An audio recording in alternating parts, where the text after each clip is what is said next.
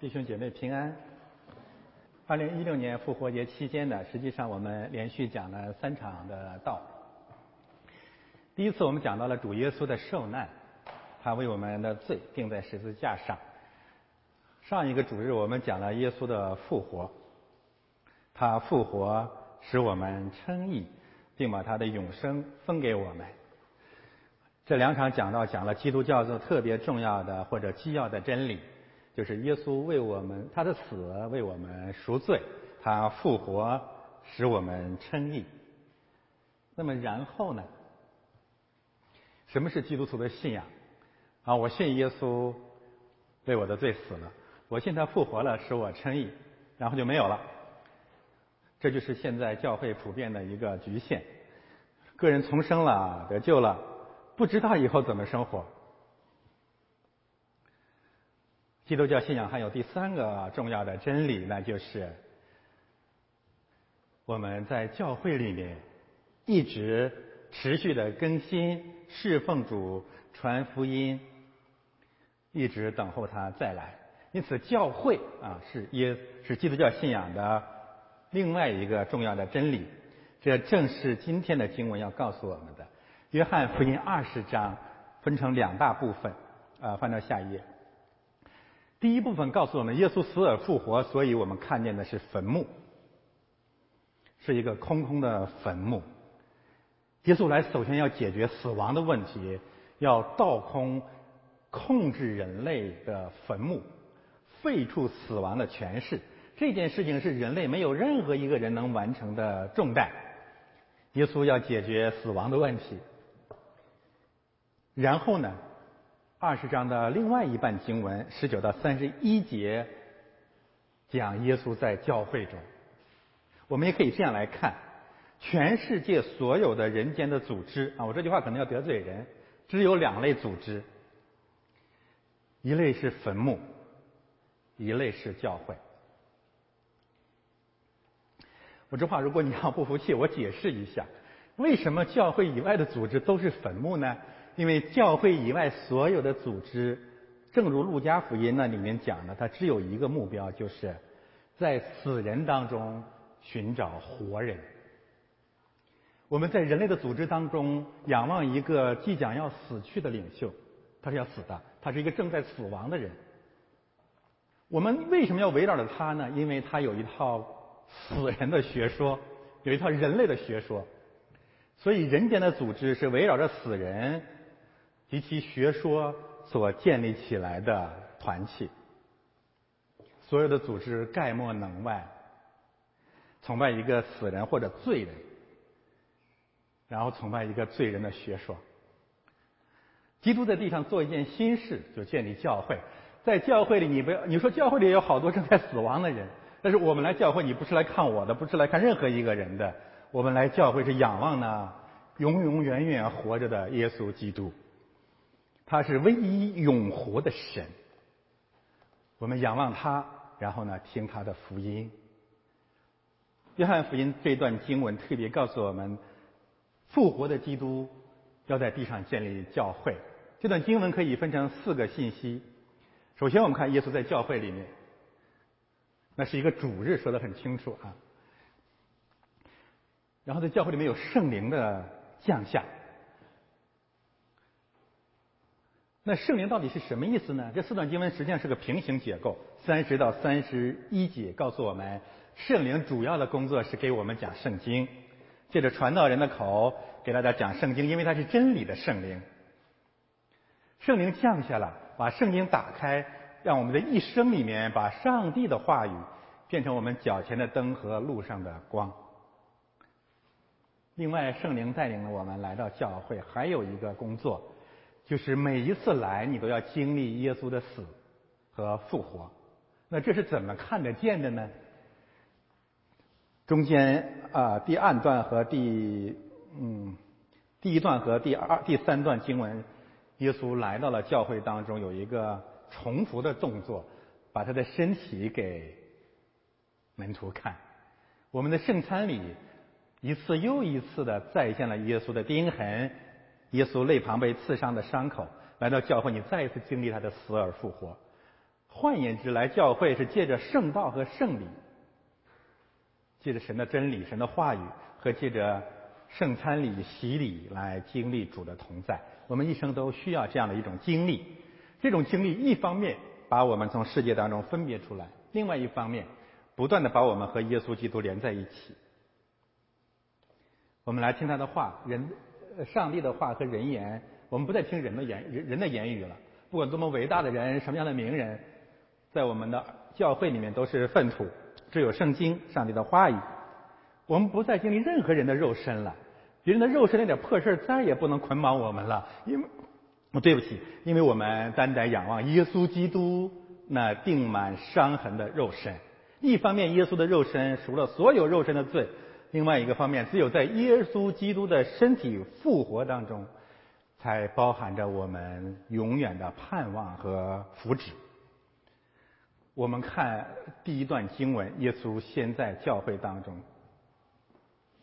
我把第一部分和第三部分放在一起，就是他共同在讲耶稣在两个主日来到教会当中，有一个相类似的动作，但是信息是不断丰满、不断加深的。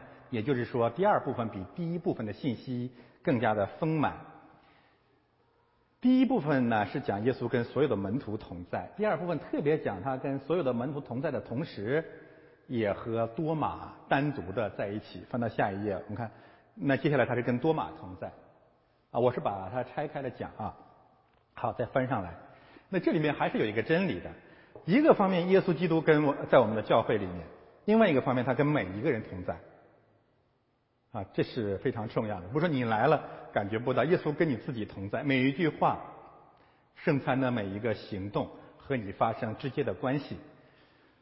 这里面已经告诉我们，时间是主日，也就是今天这个日子。上面主日我们谈了，基督教从犹太教出来，首先用主日取代了安息日。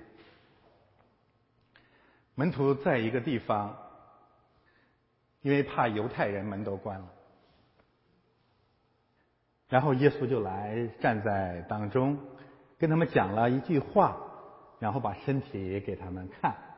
所以我们看到耶稣在教会里很清楚，耶稣在教会里，门已经关了，耶稣进来就告诉我们，我们所信仰的复活的上帝是超越物质的藩篱，超过一切的拦阻，他与我们同在。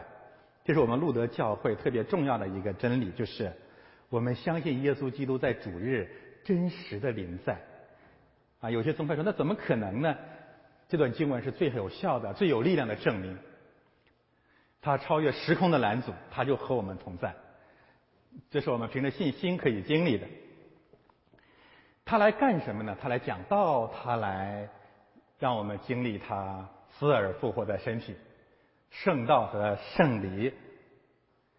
啊，这是我们要讲的最教会最基本的真理。我再重复一遍：教会有三大真理。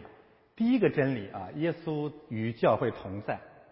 他怎么与教会同在呢？借着他的话语和圣礼。他为什么要与我们同在呢？因为在这个世界里面，我们最大最大的捆绑是害怕、恐惧。魔鬼和世界用恐惧捆绑、蹂躏、践踏、窒息了我们的生命。我们为什么恐惧呢？一般来说，有三个原因恐惧。往下翻，再往下翻，有三个原因我们害怕。第一个原因啊，就是生活恐惧、生存恐惧、面包的恐惧、钱财的恐惧。特别是我一直在讲，呃，我们中国人更深刻的经历了生存恐惧。不管我们有多少钱，不管我们现在处境怎么样，我们仍然对生活没有信心，没有平安。我不多解释了，每个中国人都这样。我们总担心明天活不下去。我们自己积存了足够的粮食，又担心儿女啊，子子孙孙无穷匮也。我们一直生活在生活焦虑当中，这种恐惧彻底摧残了中国人的生命。我们身上再没有神的形象了，因为这种生存焦虑让我们变得很丑恶、很平庸、很庸俗，生活毫无乐趣。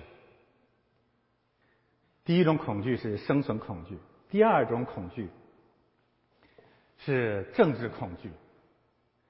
再也没有中国人有更深刻的政治恐惧了。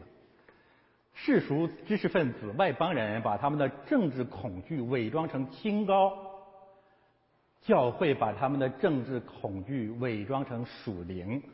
但是圣灵拨开所有的这些伪装，让我们看见，无非是害怕。这种从灵魂深处、从权力来的恐惧，甚至影响了来到加拿大的移民。在这里，连说政治谈话都小心翼翼，唯恐遭遇不测。我们即使来到了一个保卫人权和自由的国家，我们的灵魂仍然在权力面前站立。这是举世当中独一无二的华人现象。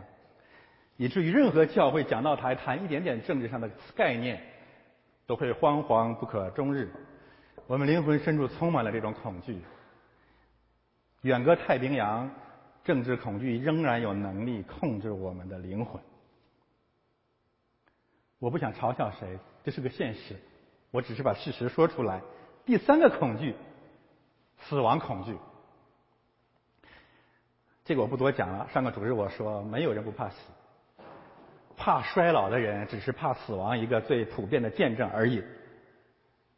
总结一下，我们生活在三大恐惧当中：生活焦虑、政治恐怖、死亡威胁。耶稣基督要来，要彻底的解决这三大恐惧，因此他三次告诉我们：愿你们平安。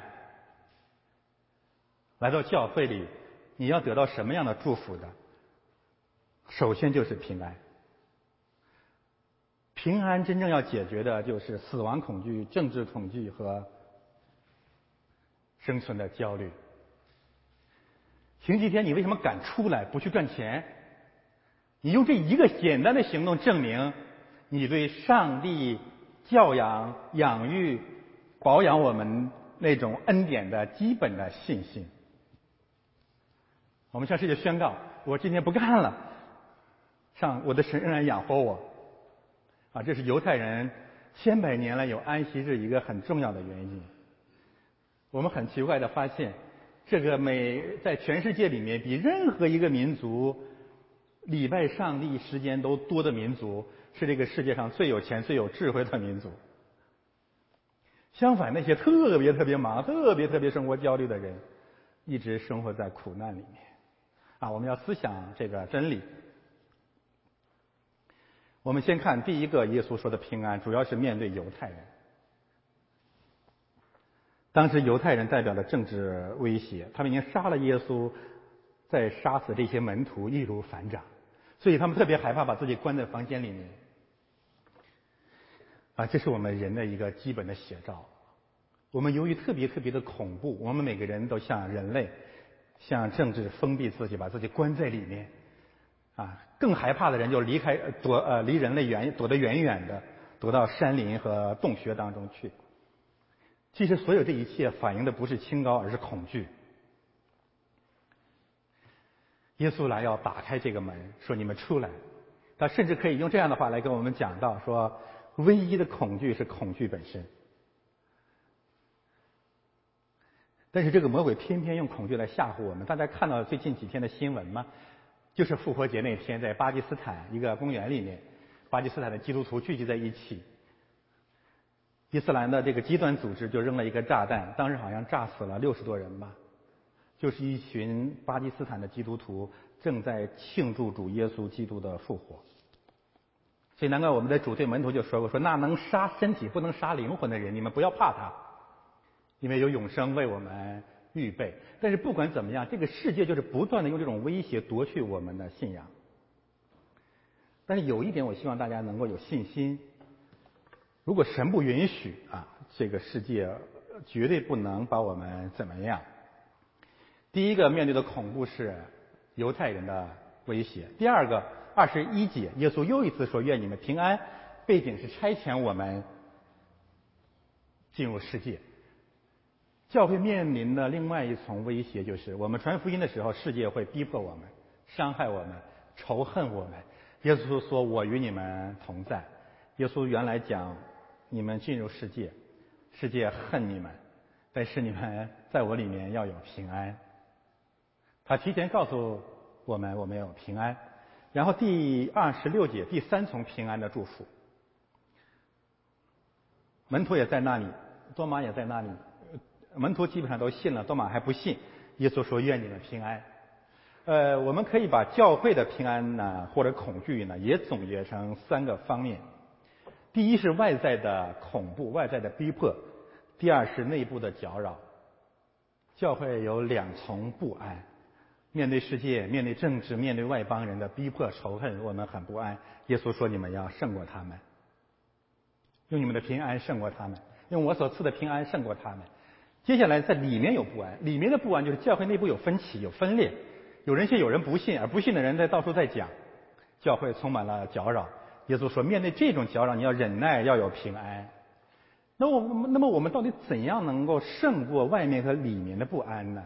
只有一种办法，就是中间这些经文，彻底的确保我们胜过不安，那就是一我们承担了耶稣给我们一种使命。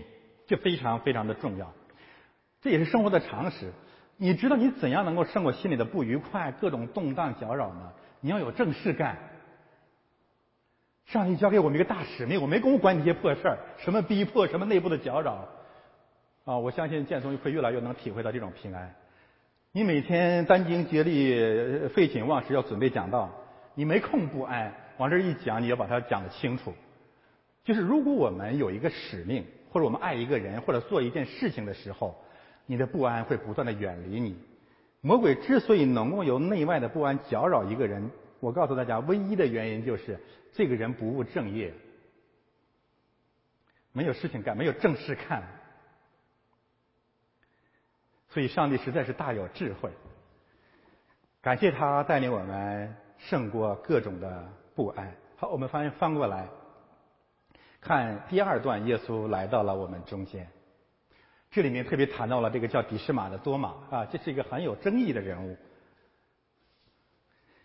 耶稣来的时候，他没有和他和和别的别的门徒同在，换句话说，他缺席了一次主日的生活。有一些牧师呢，这个特别呃，唐宗荣牧师就讲说，这个你要小心，万一你那天没来，正好主在，你怎么办？所以你就没办法信了啊！我认为唐牧师这个讲法是错误的啊。真理是这样子的，不管你来不来，主都在，这才是我们信的真理。无论如何，主都在。所以主日生活不要缺席啊，这是我们信的。一个多马不信呢，第一个原因是因为他没有坚持教会的生活，第二个原因啊。就是门徒跟他讲，他不相信。这告诉我们什么？一个人的信心不是别人讲你就能信的，你要自己去经历它。这段经文也提醒我们，你不要努力去说服别人信。他如果自己不听到，自己不经历圣礼，他是没有办法信的。你讲的越多，他越反感。这不是说我们不要讲传福音，相反，我们恰恰要传福音，就是让上帝的话语引导他。把他带到教会，让他经历耶稣基督的身体。教会就是基督的身体。又到了过了八日啊，这个翻译有点问题，应该就是第八日，又是个主日，星期天，门徒又聚集，又又是教会。然后呢，多马也在，重复了一个信息啊，完全基本上是一样的。耶稣又来了，站在他们当中，祝福他们平安。这无非告诉我们，每个主日其实内容是一样的。耶稣来给我们讲到，给我们看他的身体。二十八节呢，多马就说：“我的主，我的神。”这个被称为四福音书里面最干净、最坚决的基督论，就是告诉我们耶稣基督真的是神，坚决彻底的一个宣告。呃，多马摸耶稣的泪痕。这一幕呢，在西方的美术史里面常常被表现，但是我想告诉大家的是，可能都画错了。啊，放上牛给大家看一幅名画，在那里。呃，你要搜索圣塔马斯和 Jesus 啊，然后用图片搜索，能搜索出古往今来很多反映这个故事的名画，基本上画的都是这样子的。但实际上呢，呃，翻到下面去。我们看到多马是否把指头插入耶稣的肋旁是不知道的，所以可能都画错了。当耶稣这样讲的时候，他当然可能看见了耶稣，一定是看见了耶稣的肋骨和手上的钉痕，他就信了。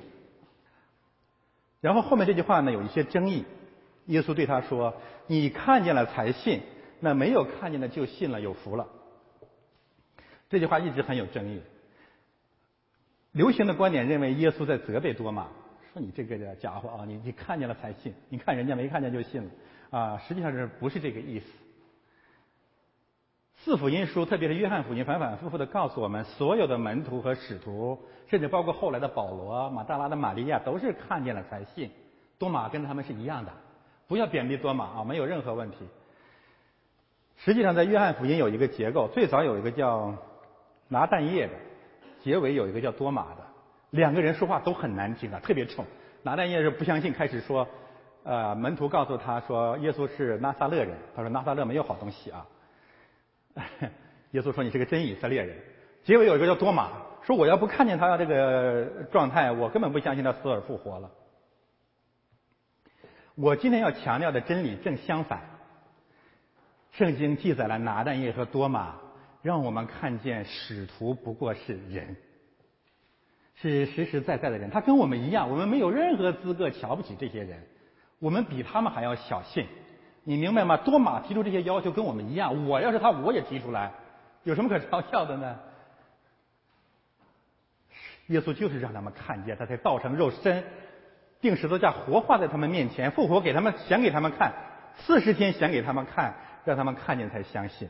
一个方面，这个真理告诉我们，耶稣爱我们，怜悯我们，就是让我们看见，初代教会的人看见才相信。第二，让我们每一个人。借着使徒看见自己的小幸和不幸。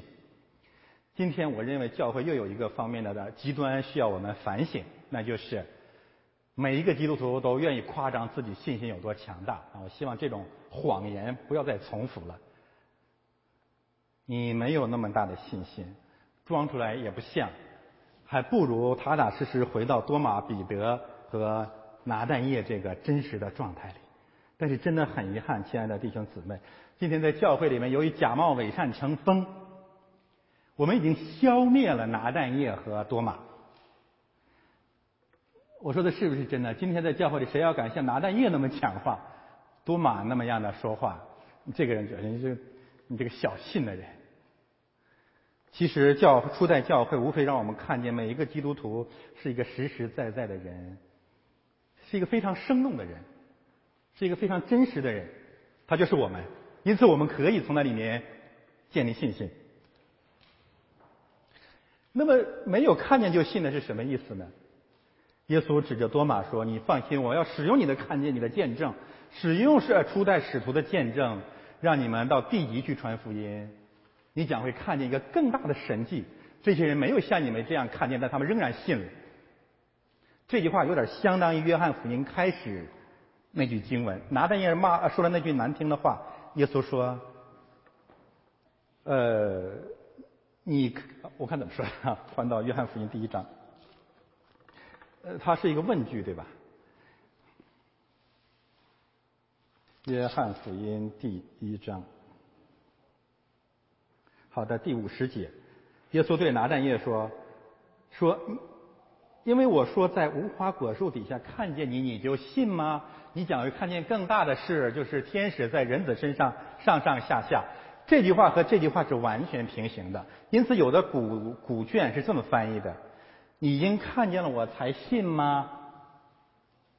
你将要会看见更大的事，那就是没有看见的就信了啊，就是这个意思。所以耶稣借这句话已经预言了从使徒到历代教会的历史。好，我们看下面的信息。这是按照顺序是第二段经文啊，我们讲耶稣聚会赐下圣灵，耶稣又对他们说：“愿你们平安，父怎样差遣了我，我也怎样差遣你们。”然后赐下圣灵，然后告诉教会的使命是赦罪。这三节经文呢是非常非常的重要的，把教会的真理告诉我们。教会就是经历圣灵，充满圣灵，然后呢，承担一个大使命，差遣的使命。这个使命的内容是什么呢？就是宣告耶稣基督的赦罪。我先说第一个问题啊，这两个差遣在希腊文里面是两个字。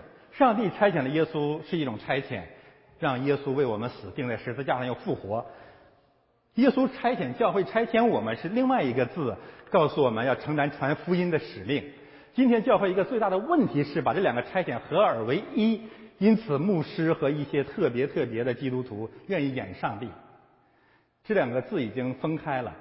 耶稣的那个工作你怎么演也不行，不能演他，他只有他为我们死，钉在十字架上死而复活，而我们受到的使命是另外一种，就是传福音。福音的内容就是赦罪。所以大家看到了没有？为什么很多人不喜欢我们教会开始的那个认罪赦罪礼？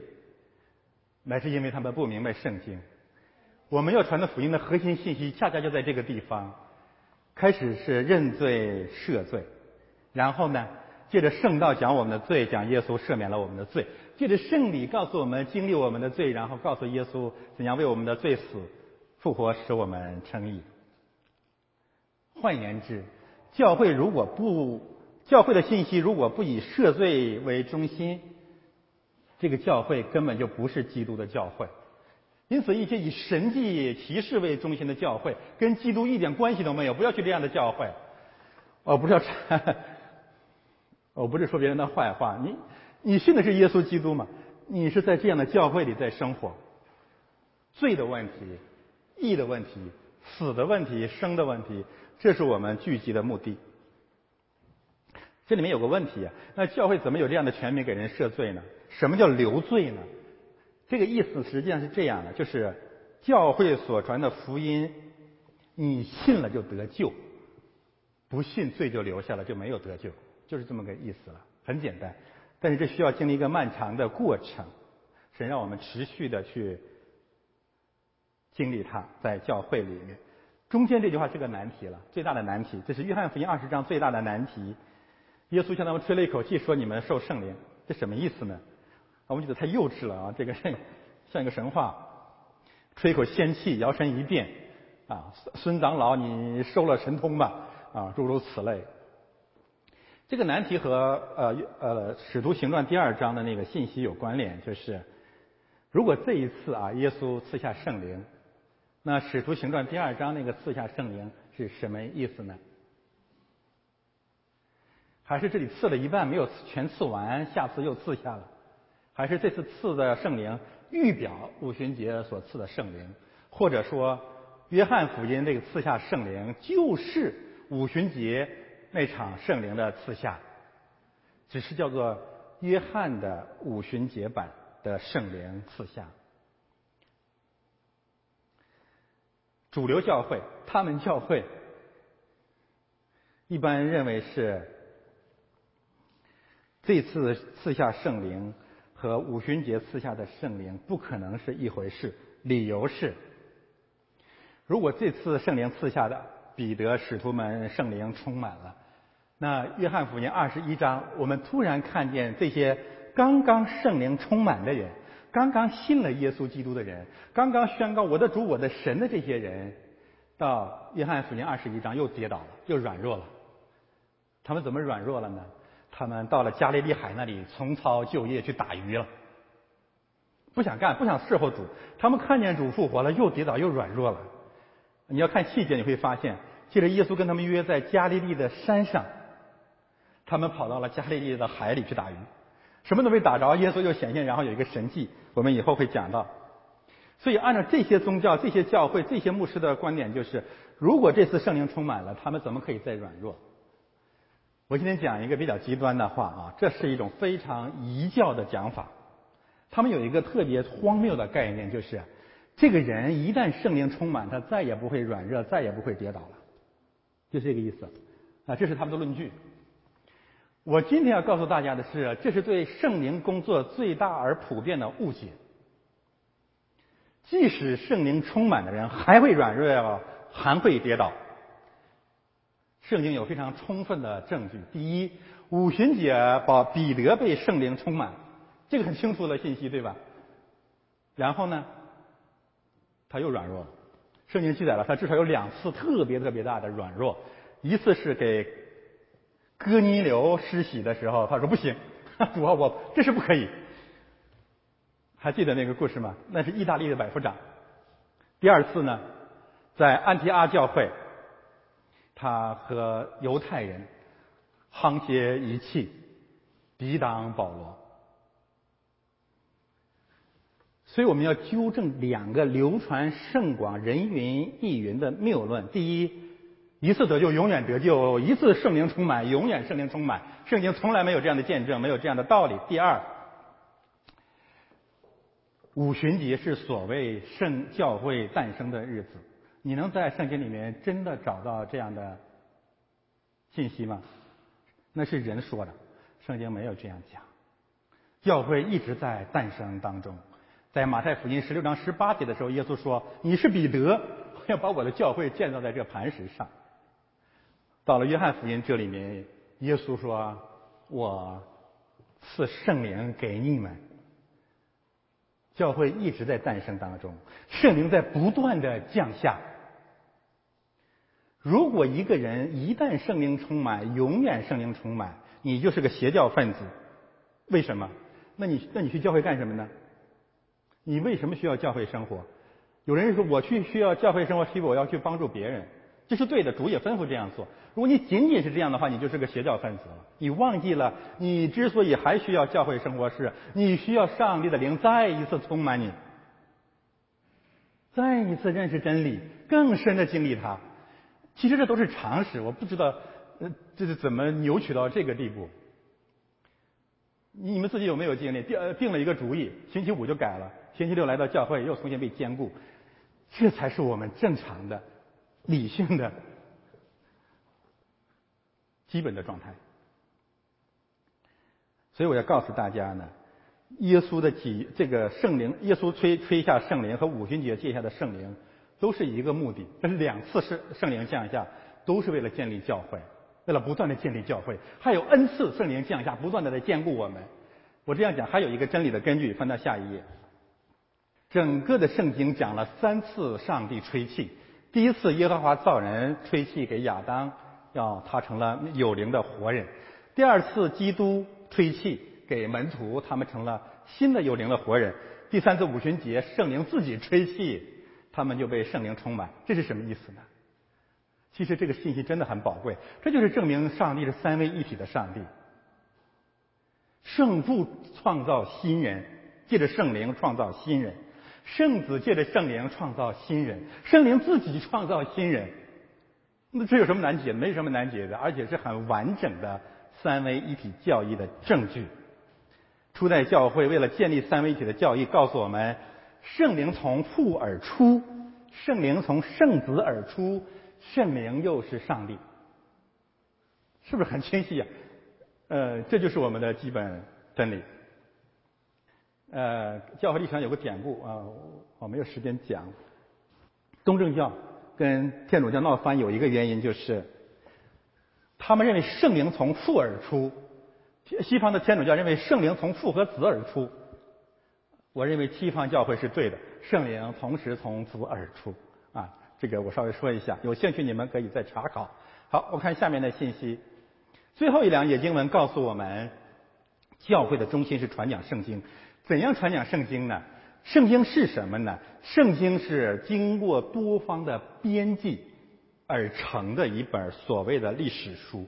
它不是历史完全的记载，所以拿圣经跟历史对比，然后挑圣经的毛病，是因为他们不明白圣经是编辑出来的历史书，因此有一些事情，有一些历史根本没有记，所以你没有办法用圣经来讲人类的历史。这里面也特别告诉我们，圣经记神迹是什么意思？圣经记神迹只有一个目的，就是证明耶稣是神，神才行神迹嘛，就是这个意思了。所以过度的解释神迹呢，是因为不懂圣经。那么圣经的中心信息是什么？就两大信息：第一，信耶稣是神；第二，因信他得生命。紧紧的抓住这两个中心，这就是圣经：信耶稣是神，然后呢，信耶稣得生命。约翰福音和约翰书信。是圣经当中唯一一部宣布耶稣是上帝独生子的书。独生子是什么意思？独，他是唯一的，除他以外都是假基督。第二，他是生出来的，不是被造的。第三，他是上帝的儿子。儿子什么意思？第一，儿子就说明耶稣是神，他的父亲是神，他的儿子也是神。包宝是人，约书亚是他的儿子，约书亚也是人。啊，上帝的。儿子是神，这是第一个意思啊。儿子的第一个意思，第二个意思，儿子是要顺服父亲的。在基督的出生和事工里面，上帝显明了人最伟大、最美好的品质，乃是顺服上帝，而不是叛逆。魔鬼告诉我们，人叛逆才是世界上才是你的伟大。圣经告诉我们，顺服上帝的旨意，你才是神喜悦的人，真正的人。人有顺服的能力，而不是有造反的能力。魔鬼才有造反的能力，所以儿子的第二个含义是顺服。儿子的第三个含义告诉我们，我们不再是孤儿，我们有一位在天上的父。我们在这个世界上从此有来源，有归宿。第四，儿子第四个含义是我们有一个共同的父，所以我们都是弟兄姐妹，我们是一家人，我们永远相爱。根据就在这里。美国宪法第一条说，人被造而平等。实际上的意思是说，我们为什么平等？为什么相爱？因为我们有一位共同的天赋。至少儿子有这四个方面的含义。好，最后我们看一看应用。多马，多马这个人跟中东方有非常密切的联系。有一本书叫《多马行传》，告诉我们，多马经历了这些事情以后，五旬节之后，门徒把世界发划分成各个版图，传教的版图。印度和东方归了多马，上帝差遣多马实在是有道理的，因为东方人有两大特点。第一个特点，东方文化有两大特点。第一个特点是人本主义的经验论或者认识论，意思是说我看见我才相信。多马对付我们最好。东方的文化的第二个特点是道德恐怖主义，人人都认为自己做人比别人好。上帝就差遣一个在门徒当中做人最不怎么样的一个人来给我们传道。是呃，多马福音的记载大部分是真实的，虽然他的神学观点有些问题，因此没有入选圣经。这本书成书大约是在主后三世纪，告诉我们多马到了呃左边那个地方，那是印度的一个小地方，他在那里传道。后来好像到了东边那个地方，在那里寻道。他被婆罗门教的祭祀用长矛扎死，那里面有很多很多有趣的故事。网上有中文的呃 PDF 的版本，你可以下载看一看。然后有另外一个传统告诉我们，多马在印度待了多年之后来到了中国，这就告诉我们在汉朝前后，也就是主耶稣升天之后的一两百年，多马在印度有可能确实来到过中国。当时的丝绸之路恰恰就是经历多马所在的地方。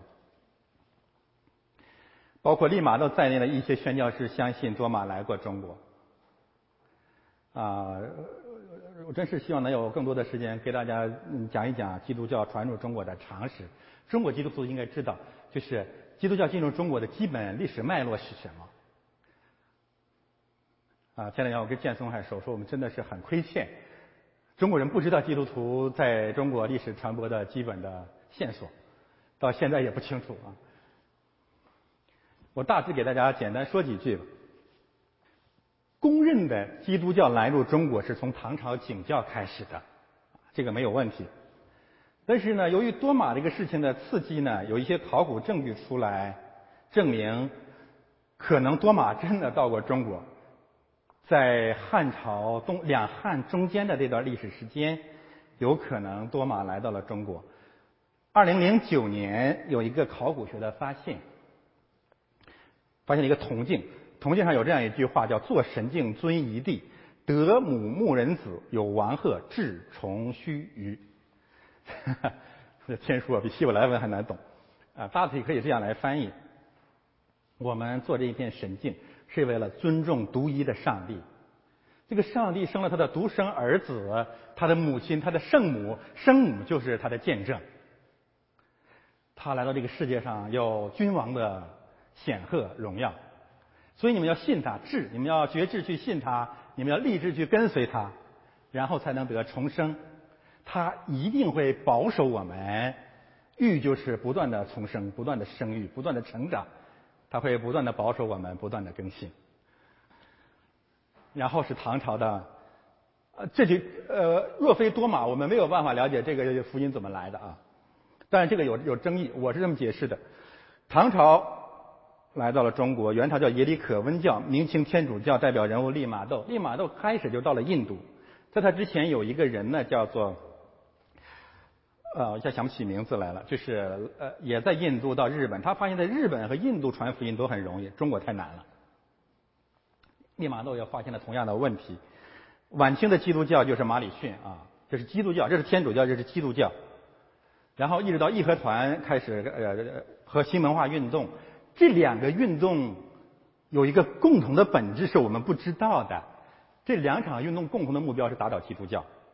第一场是用暴民和农民起来的，与国家权力勾结起来消灭基督教。第二场是共产主义和国三民主义的知识分子。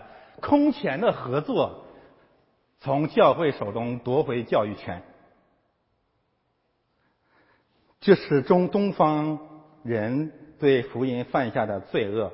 这些罪恶刚刚在反省当中。好，再往下翻，再给大家说一个信息：基督教跟中国近代历史其实联系比我们想象的要密切。当历史将来真的能够大白天下的时候，你会发现。东方的近代史同样是他的故事，是耶稣基督的故事。离开上帝，离开了基督福音，完全无法理解近代当代以来的中国啊！但是我，但是因为你根本不知道这些信息，你不知道我在讲什么，呃，你觉得我可能在夸大其词。我举几个例子：康熙、洪秀全、孙中山、蒋介石，近代三百年来最伟大的君王了，对不对？不管你喜不喜欢他吧，这四个人都跟基督教有密切的关系。洪秀全当然走偏了，另外几个人也不怎么像正规的基督徒，那是另外一个问题，只是说明他们需要更纯正的福音。但是他们讲了一个很重要的事实，就是福音在东方，就像主说的：“我再来要震动天地，东方整个东方世界被基督教震动了。”这里面有一个两首诗，你们以前读过吗？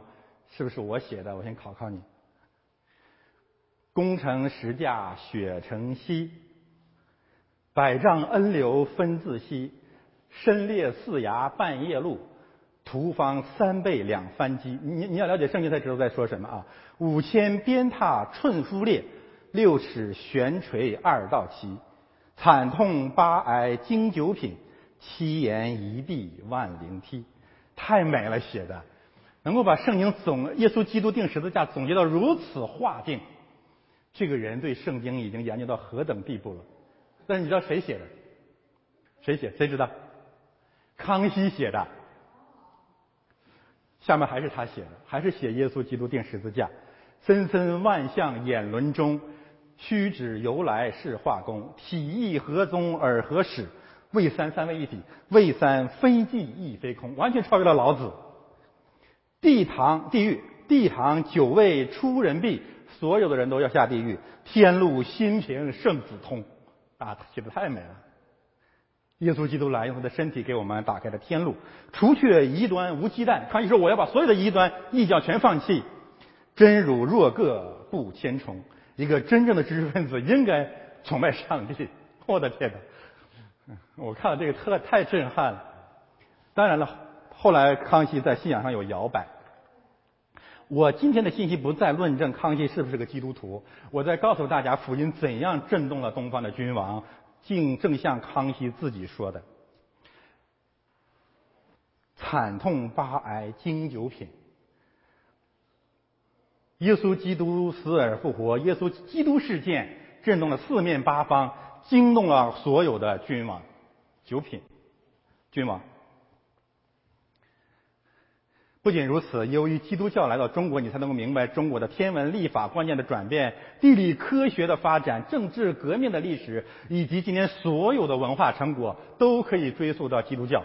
没有基督教，没有第一份报纸；没有基督教，没有第一家现代医院；没有基督教，没有第一间育婴堂；没有基督教，没有第一间慈善堂；没有基督教，没有第一所现代的小学、现代的中学、现代的大学。我们亏欠福音和上帝一份尊荣和感恩的心。求神赦免我们，因此，上帝差遣我们继续西行，继续东行。蒙特利尔华人基督教会小小的教会继续多马的教宗，继续做施工。我要回中国了，给大家有两句话分享。第一句话是特别给建松的，和所有在这里侍奉的毛弟啊，这个每一位同工的，我们先用掌声谢谢建松吧。我在神面前，并在将来审判活人死人的基督耶稣面前。凭着他的显现和他的国度吩咐你，勿要传道，无论得时不得时，总要专心，用百般的忍耐，劝各样的呃各样的教训，责备人，警戒人，劝勉人。不管结果，你做正确的事情。然后我第二段话是给每一位弟兄姊妹的：你们不可停止聚会，好像那些停惯了的人，倒要彼此劝勉。既知道那日子临近，就更当如此。因为我们得知真道以后，若故意犯罪，赎罪的记就没有了。难解的经文一点也不难，你用你的教会生活证明你没有否认基督。再往下还有吗？我看看，没有了。好吧，我们还有圣餐，我们信息就说到这里。我们一起做个祷告。天父，我们感谢赞美你，谢谢你差派你的儿子。震动东方，并把我们拯救出来。愿意你的恩典和使命一直与我们同在。我们这样的祷告，奉耶稣基督的圣名。